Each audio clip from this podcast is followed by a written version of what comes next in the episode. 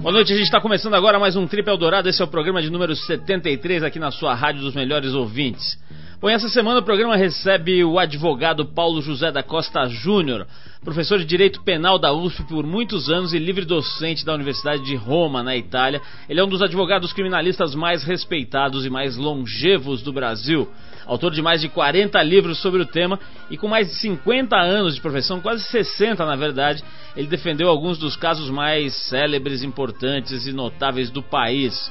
Defensor ferrenho da redução da maioridade penal no Brasil, ele também luta por outros métodos de correção com os menores encaminhados à FEBEM. Agora, com mais de 80 anos de idade, ele acaba de lançar pela editora Arx o livro Os Júris da Minha Vida, no qual reúne histórias verídicas e algumas bem assustadoras dos casos que defendeu nos tribunais. Ele é membro da Academia Paulista de Letras e é o advogado Paulo José da Costa Júnior que vai contar pra gente daqui a pouquinho algumas dessas histórias e da sua carreira de quase 60 anos de advocacia no crime. Bom, mas antes gente, da gente bater esse papo com o Dr. Paulo José da Costa Júnior, a gente vai tocar uma música e para começar o programa no clima do feriado e desse fim de semana prolongado, a gente fica com Jorge Benjor e a música Comanche. Vamos lá.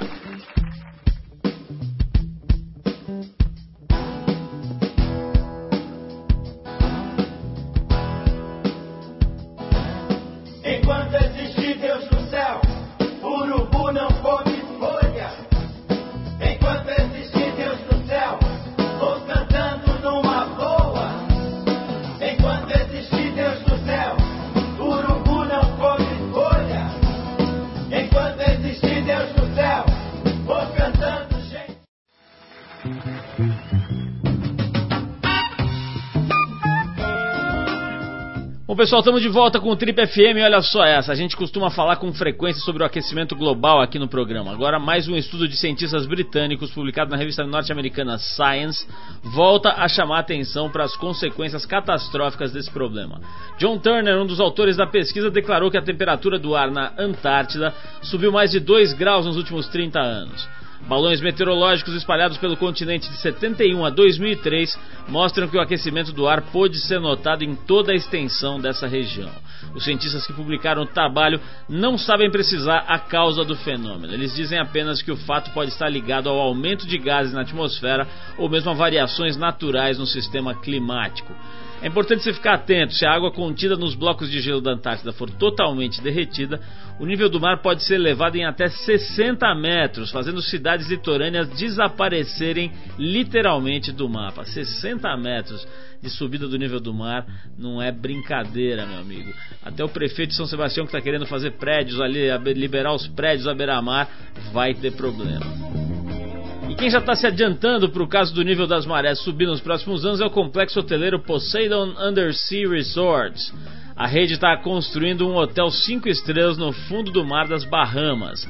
A inauguração está prevista para dezembro de 2006 e os caras não economizaram. O hotel, no melhor estilo das criações do escritor Júlio Verne, conta com um restaurante giratório, bangalôs a 300 metros de profundidade só acessíveis por um submarino privado, área de recepção, piscinas, gift shops e luxuosos centros de massagem e hidroterapia. Os preços estarão entre 1.500 e 20 mil dólares por noite.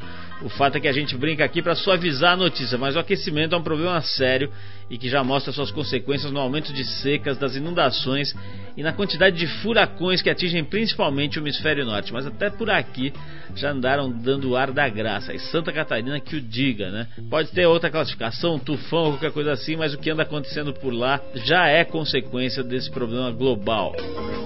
Vamos fazer mais um break para ouvir música. A gente fica agora com um dos mais importantes nomes da música brasileira, Caetano Veloso, com a faixa Deus e o Diabo. Na sequência tem o papo com o advogado criminalista Paulo José da Costa Júnior.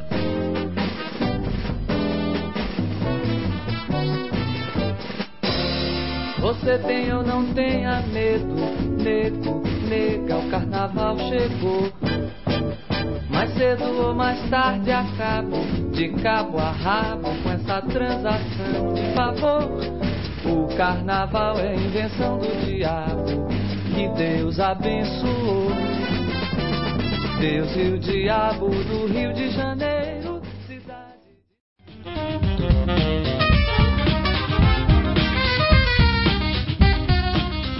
Ele foi professor de Direito da USP durante muitos anos e é livre docente da Universidade de Roma, na Itália. Ele é um dos advogados criminalistas mais respeitados em todo o país. Autor de mais de 40 livros sobre o tema, também assinou há três anos o ensaio fotográfico Meu São Paulo Nunca Mais, repleto de imagens nostálgicas e belas da cidade de São Paulo no século passado.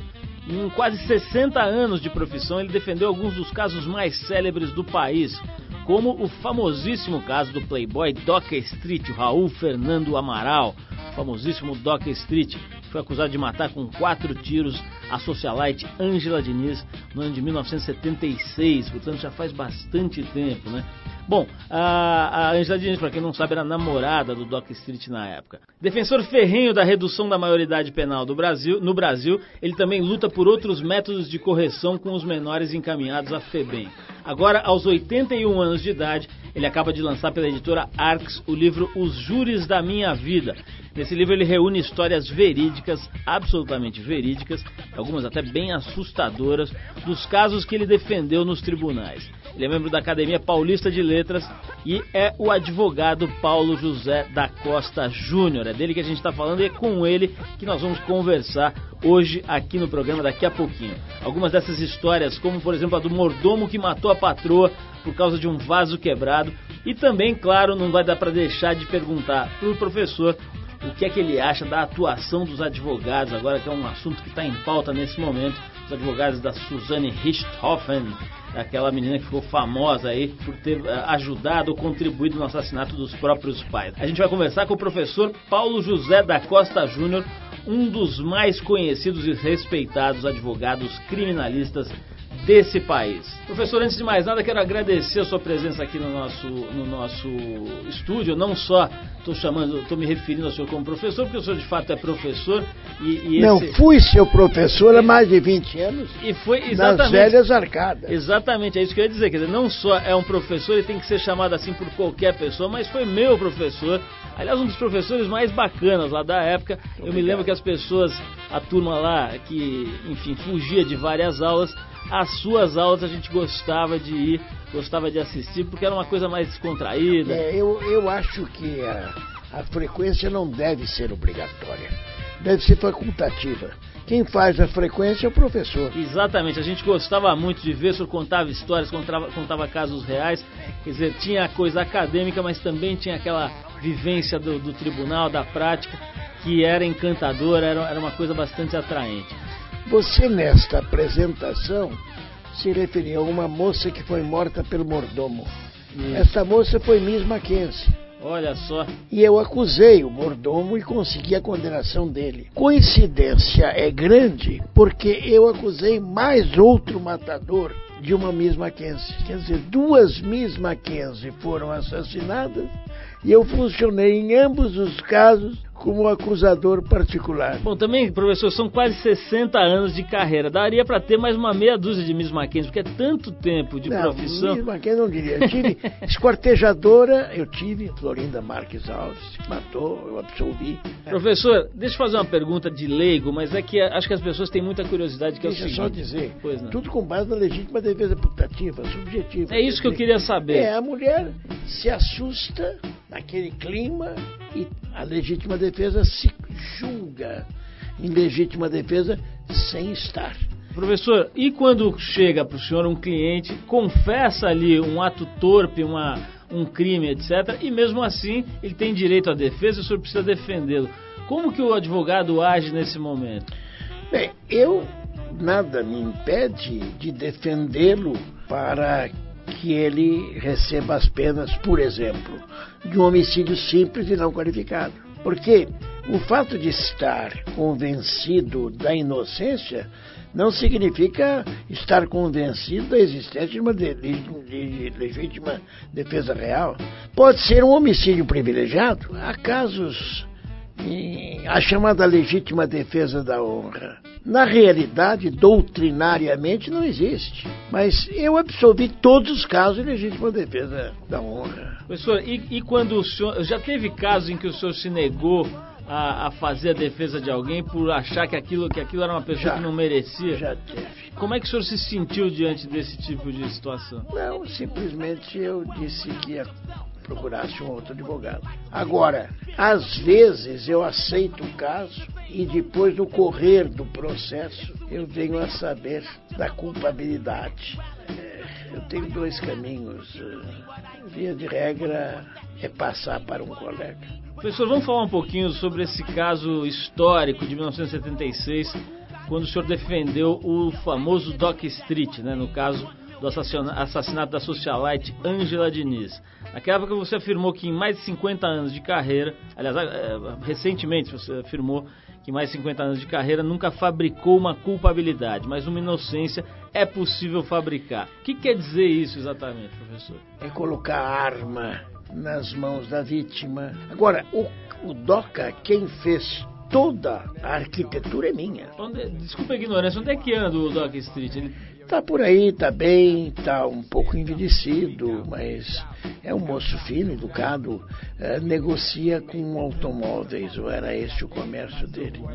Professor, vamos falar de um caso que agora está palpitando aí na imprensa, enfim, todo mundo agora bastante chocado com esse caso da Susana Richthofen. Mas antes eu vou tocar uma música aqui para a gente dar uma, uma pausa e eu volto para saber a sua opinião sobre o caso, especialmente sobre essa conduta questionável dos advogados que foram, é, é, vamos dizer, é, é, pegos aí numa situação. Olha, eu, eu, eu vou, aí. eu vou me permitir dizer, não foram elegantes, não foram éticos, mas eu preferia, como colegas que são, não comentar Eu essa. prefiro não Então vamos falar comentar. só sobre o caso, sobre o assassinato, etc. Isso o senhor pode falar ou não? Sobre Não, essa, eu essa diria situação. que o caso, o caso, o caso é de condenação. Uhum. Eu duvido que alguém a consiga absolvê-la. É muito Duvido. difícil, né? ah, eu acho impossível. Tribunal Popular nenhum. Tribunal do Júri é Tribunal do Coração. Matar a filha aqui. Matar os pais, né? Matar, Matar os os pais. Eu acho complicado, né? muito indefensável. Vamos tocar uma música aqui, a gente já volta para conversar com o professor Paulo José da Costa Júnior, que está lançando o livro Os Júris da Minha Vida e que tem quase 60 anos de direito penal nas costas. O negócio é sério. Vamos tocar o Taj Mahal. é, essa é uma, uma- uma das bandas mais uma das figuras mais importantes do blues do século XX. Dele a gente vai ouvir a música And That a Lot of Love gravada para o CD Rolling Stone Circus, trabalhos do, um trabalho dos Stones que reuniu entre outros o Eric Clapton, o John Lennon e a banda The Who. Depois do break a gente volta com a sumidade, o notável saber jurídico Dr. Paulo José da Costa Júnior.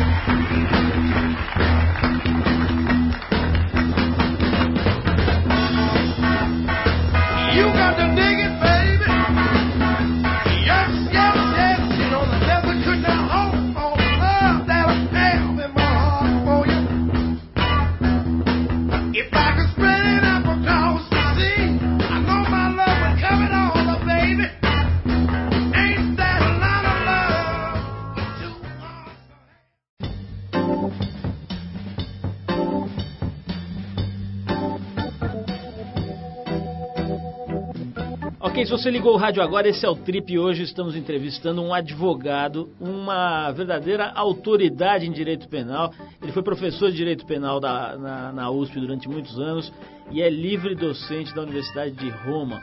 O único brasileiro livre docente da Universidade de Roma, o ú- o único sul-americano, é isso, doutor? Estamos falando com o doutor Paulo José da Costa Júnior, que defendeu inúmeros eh, casos, atuou em inúmeros processos, em júris, em dezenas, centenas.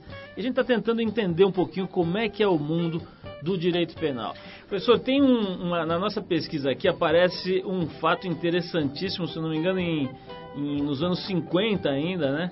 Que o senhor teria defendido o famoso bandido ladrão Gino Meneghetti. Realmente. 1956. Esse cara era famoso porque ele ludibriava a polícia, a polícia não achava, não conseguia pegá-lo. Não só, ele tinha um código de ética. Era um bandido elegante, é isso? Ele- não só, ele, ele era um, ele era um Robin Hood. Ele presenteava os pobres. Ele nunca matou ninguém. Ele furtava joias e dinheiro e armas. Ele foi preso A revista O Cruzeiro, de grande circulação, você se lembra dela? Publicou uma página inteira, O Tesouro do Meneghetti. Esse tesouro sumiu na polícia. Hum. Ele Quer dizer que desde os furtou, anos 50 tem esse tipo de ocorrência. ele furtou o colar mais lindo que lhe passou pelas mãos, da família Matarazzo.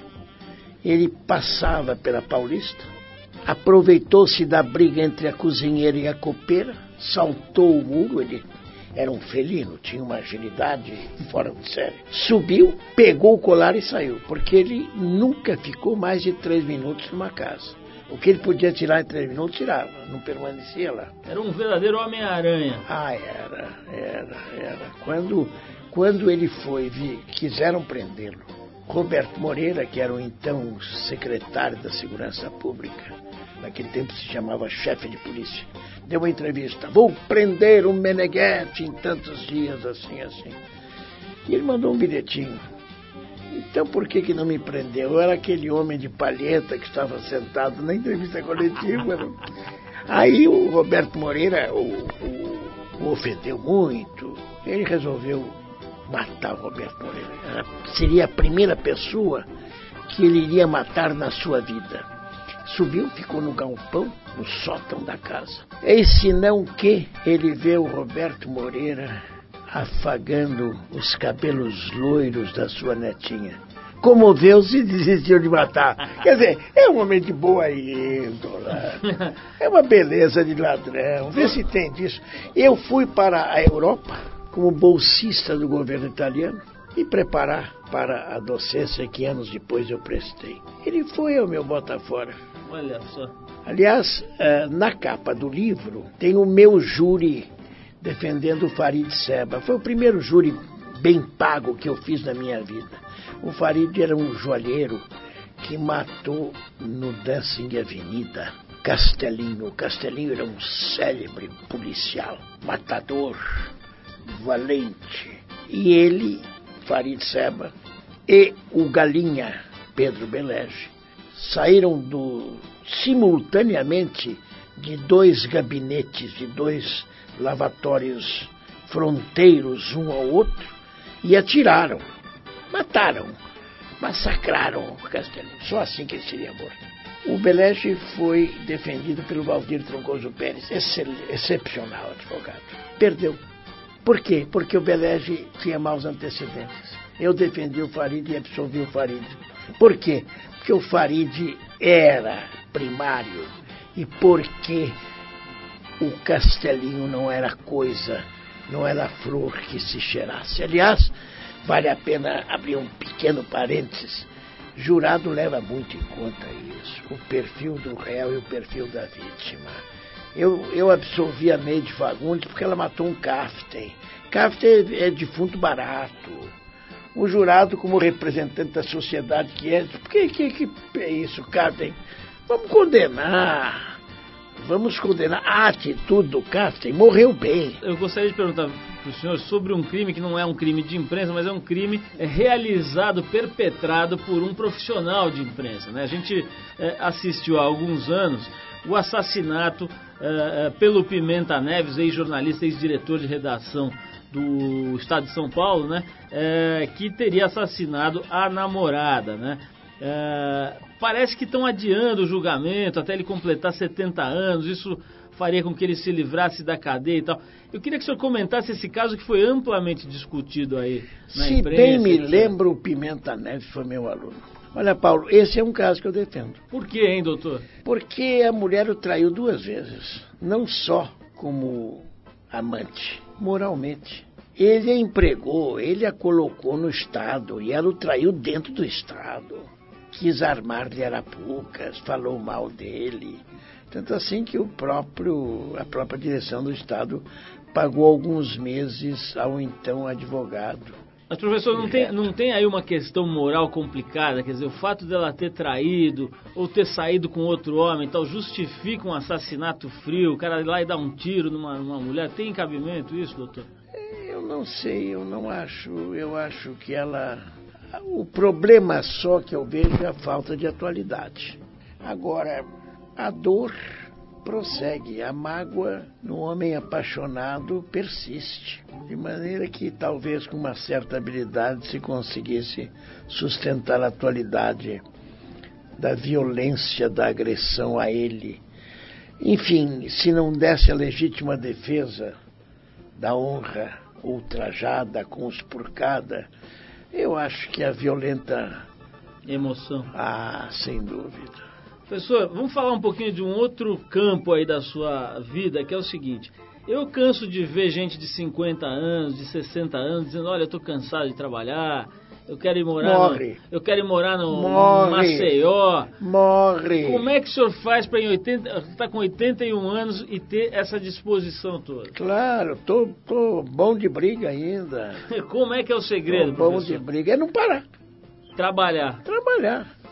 Hoje eu já fiz a minha ginástica, estou dando essa entrevista, tenho a reunião da Academia Paulista de Letras e à noite ainda vou presidir a uma reunião de condôminos do meu prédio, por solicitação deles. Bom, o senhor é perfeito, o senhor seria a pessoa perfeita para presidir uma reunião dessa, porque tem todo esse senso de justiça já Não só, incorporado. olha aqui, ó, tô bom de cama, sem... sem... Hein? Viagra? Viagra? Mas que Viagra? Não precisa Viagra. comprar cartelinha, É tudo professor? cabeça, é tudo Isso cabeça. é um depoimento importante, hein? Tudo é mente. Que ginástica que o senhor faz? Conta pra gente os segredos das Hoje ginásticas eu do fiz a. Hidro, Eu hidroginástica. tenho uma piscininha em casa.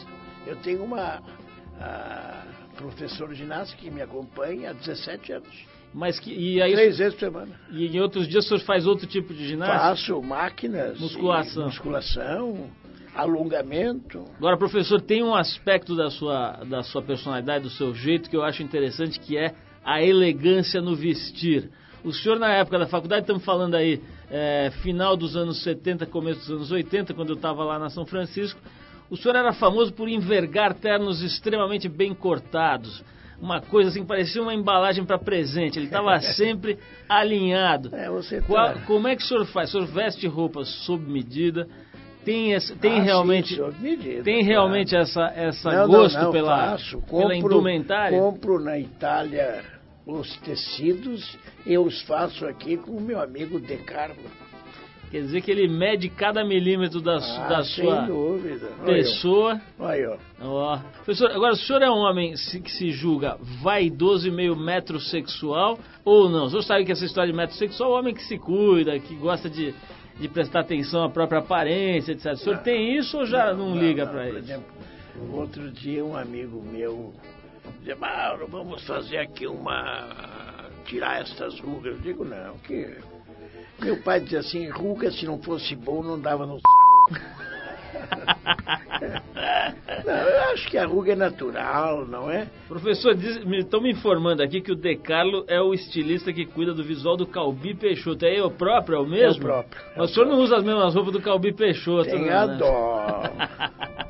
Professor, vamos fazer uma pausa agora para ouvir música. A gente toca agora esse som aqui, formada pelo dueto Jay Hurren e Alex Banks. A banda Easy Rollers começou a despontar na década de 80. Então, deles a gente vai escolher a faixa Walk This Land de 98, que faz parte da trilha sonora do filme Jogos Trapaças e Dois Canos Fumegantes. Na sequência, a gente volta aqui a conversar com o Dr. Paulo José da Costa Júnior. Vamos lá. White brothers and White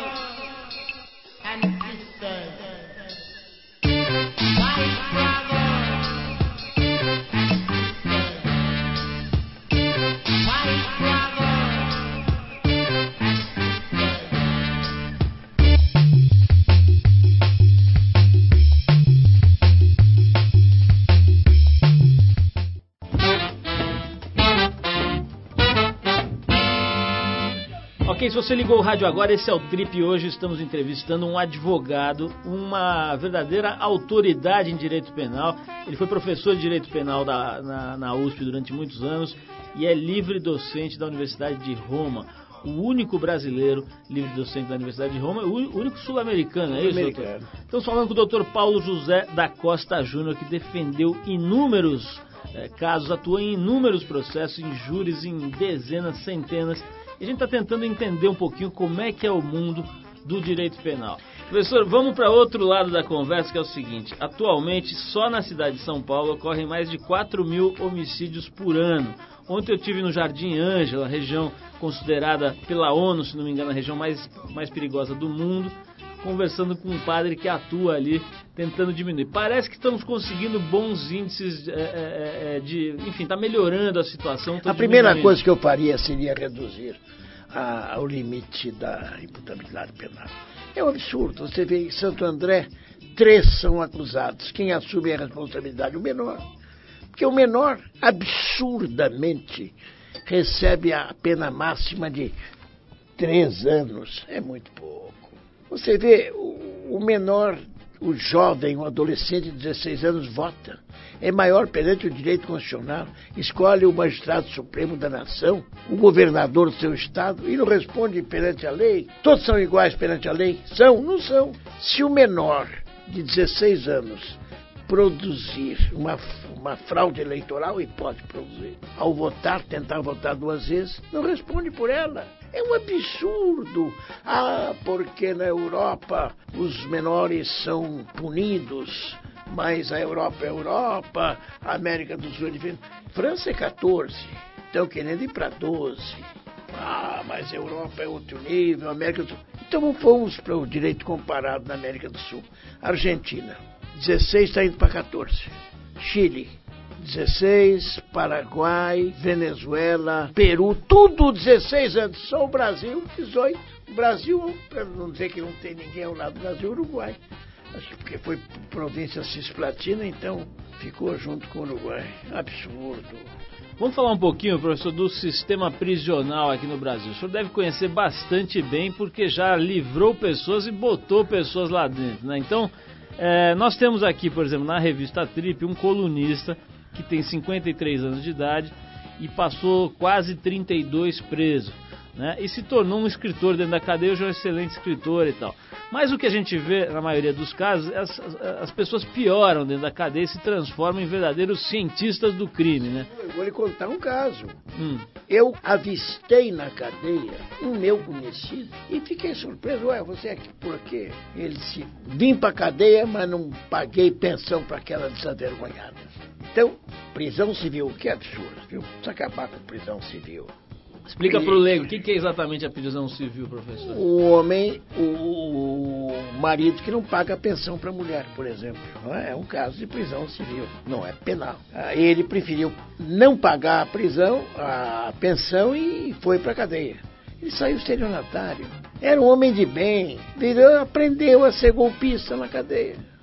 Quer dizer, a, a cadeia não só não regenera, como deturpa os homens.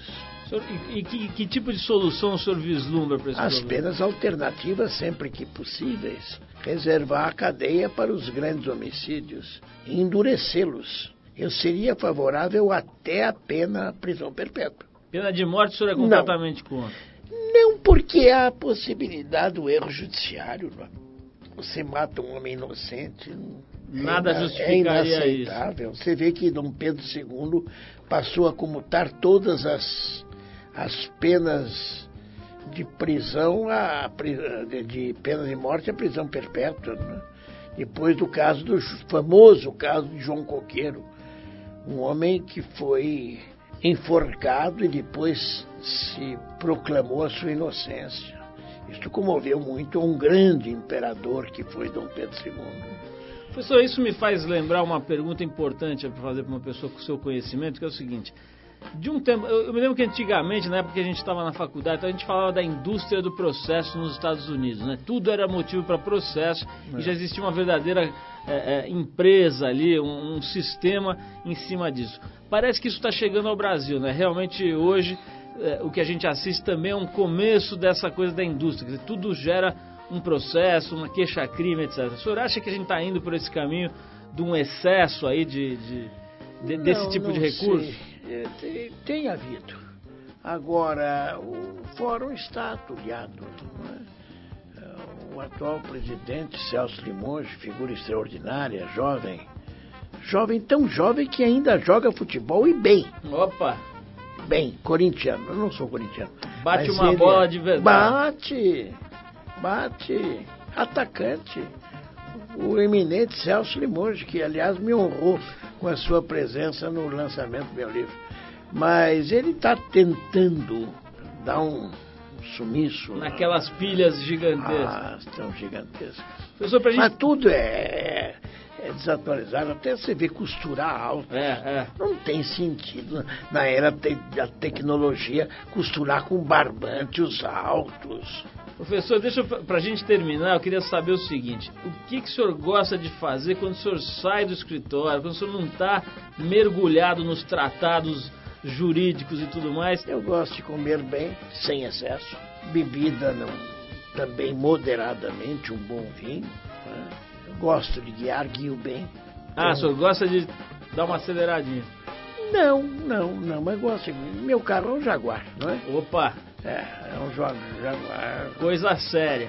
coisa séria. É automóvel. É automóvel.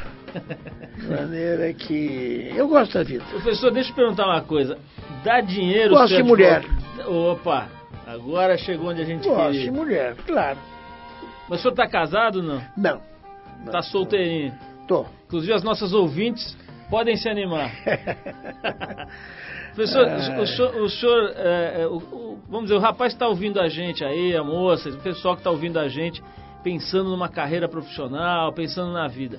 O direito hoje, com tantas faculdades questionáveis por aí e tal, Muitas. é uma boa profissão, dá dinheiro, dá, Não, dá não. satisfação. Como é que é isso?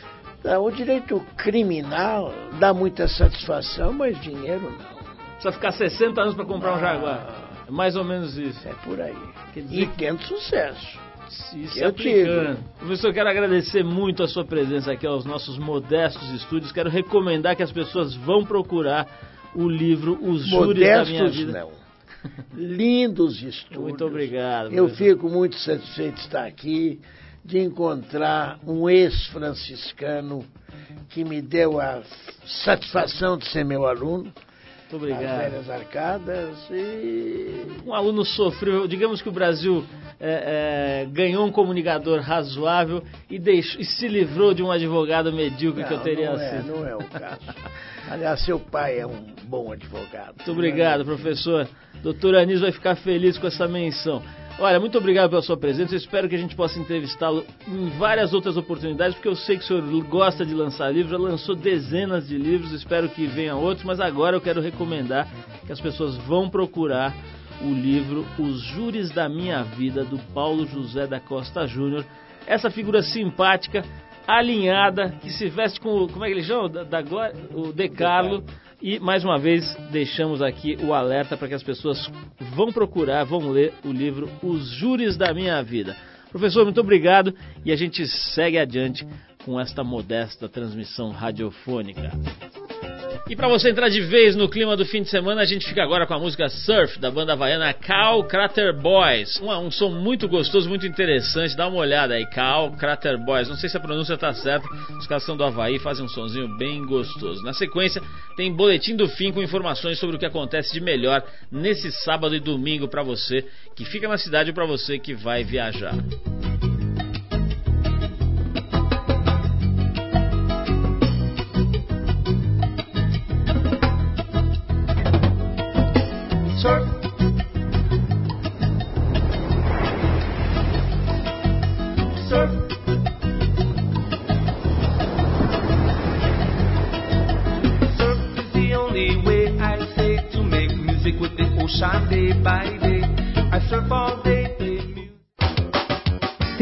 Eldorado apresenta Boletim do Fim. Vamos dar uma olhada então nas condições para a prática de esportes nas atrações que esse fim de semana nos oferece. Sempre com o apoio do CrossFox, o carro lançado ano passado pela Volkswagen do Brasil, a versão mais robusta do Fox, que realmente chacoalhou o mercado por um único motivo. É um carro que anda muito bem dentro e fora da estrada. O carro é 5 milímetros e meio, 5 centímetros e meio, aliás, mais alto que o Fox convencional. Tem pneus maiores, motor 1.6 total flex, um monte de coisa legal para torná-lo mais capaz, mais robusto de enfrentar qualquer tipo de terreno. Bom, é o seguinte, quem vai descer pra praia ainda não desceu, tá se preparando aí pra encarar uma praia nesse fim de semana, não deve se arrepender. O sábado promete sol forte e muito calor no litoral em quase todo o estado. No domingo a situação piora um pouco, de manhã o sol aparece entre algumas nuvens e a partir da tarde o tempo deve fechar. Há previsões de pancadas rápidas e fortes de chuvas pro fim do domingo. A temperatura deve variar entre 17 e 30 graus. E é bom se cuidar com o sol, não economizando no protetor solar, porque o bicho vai pegar mesmo e o câncer de pele tá por aí. Para você que fica em São Paulo, quer aproveitar o feriado, cidade calma, etc. Olha só, o quarteto Mahogany faz apresentação é, em São Paulo nesse fim de semana. No repertório canções do disco Água de Bebê, homenagem ao genial Tom Jobim, além de clássicos de Chico Buarque, Ari Barroso, Baden Powell e outros. O grupo começou em 95 no Rio de Janeiro e venceu vários prêmios, como o Tim de Melhor Grupo Instrumental de 2005, além de ter se apresentado em festivais importantes no exterior. Os ingressos estão por 30 reais. E pode anotar aí, a banda Echo and the Bunnymen remarcou seus shows aqui no Brasil e vai se apresentar dia 29 no Credit Car Hall, no repertório Sibéria, trabalho lançado em setembro de 2005, além de músicas de toda a carreira. Os ingressos vão variar de 70 a 160 reais. Se você não quiser se arrepender depois, é bom já ir garantindo o seu.